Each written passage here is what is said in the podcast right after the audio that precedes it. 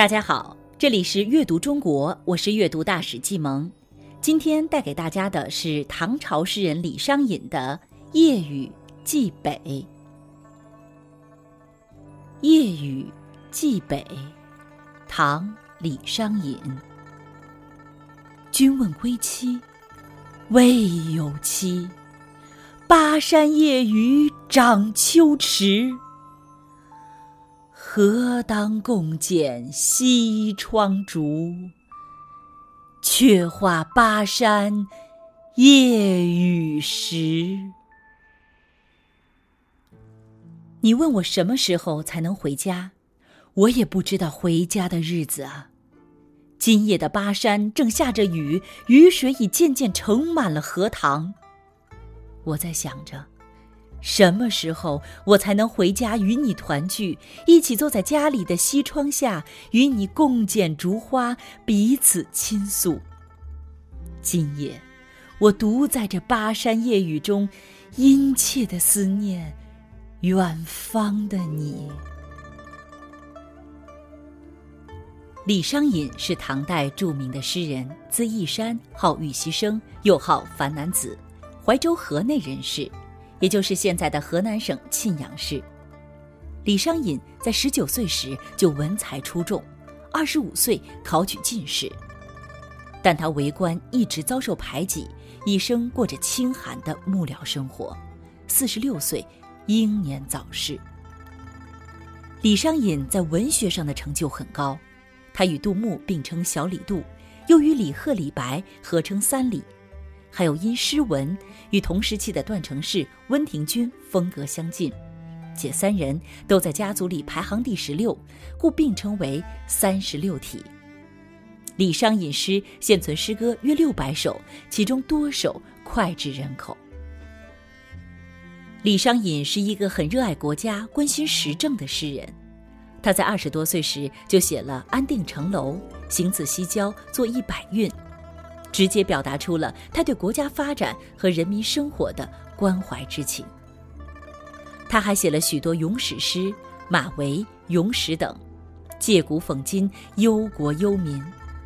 后来，随着他在政治上的失望，关怀现实的诗篇减少了，更多的诗是用忧郁感伤的调子，感叹个人的沦落和世运的衰微。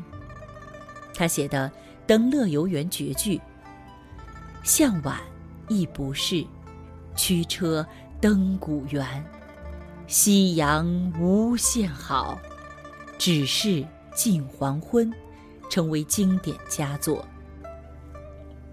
李商隐的作品中最为人所传颂的，还是他的爱情诗，代表名作《无题诗》十余首，其中“相见时难别亦难，东风无力”。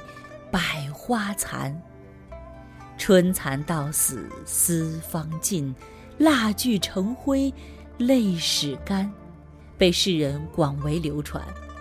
还有“身无彩凤双飞翼，心有灵犀一点通”，也是他写下的诗句。这首诗的标题是《夜雨寄北》，有人说这是寄给友人的诗。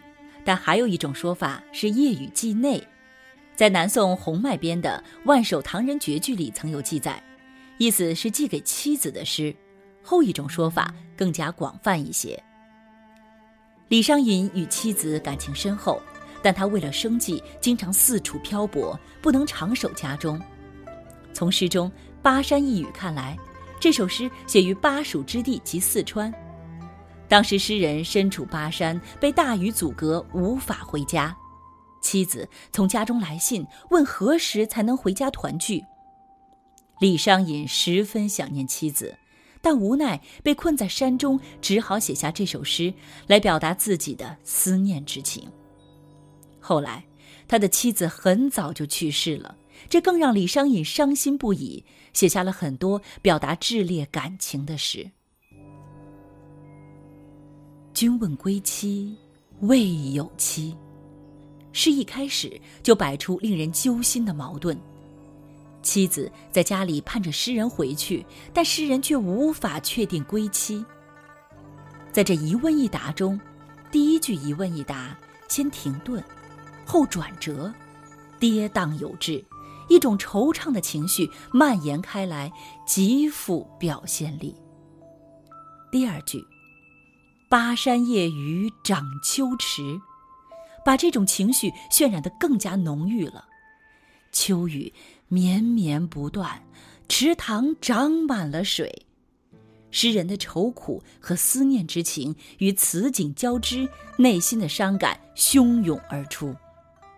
诗人在写景中有深深的透着写情，写的是环境，但绝不单单是环境，字里行间流露着一个情字，这样情景交融就构成了一种艺术境界。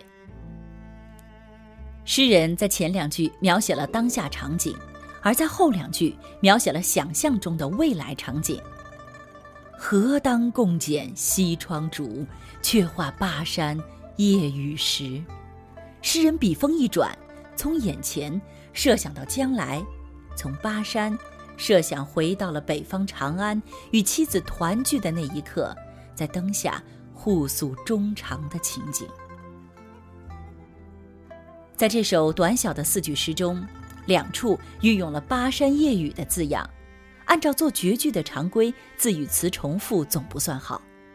一般的古诗中是绝少出现的，但在这首诗中，第一句中的“巴山夜雨”是实景描写，而第二句的“巴山夜雨”是作者设想和妻子一起回忆今夜情怀的虚景。虽是同样一句话，在不同的语境中，却有着天壤之别的意境。不会让人觉得有重复累赘的感觉，而是现实与想象相互映衬，妙不可言。这是一首朴素的小诗，没有任何修辞手法，只是娓娓道来，却真挚感人。诵读时要语气舒缓，表达诗中的深情。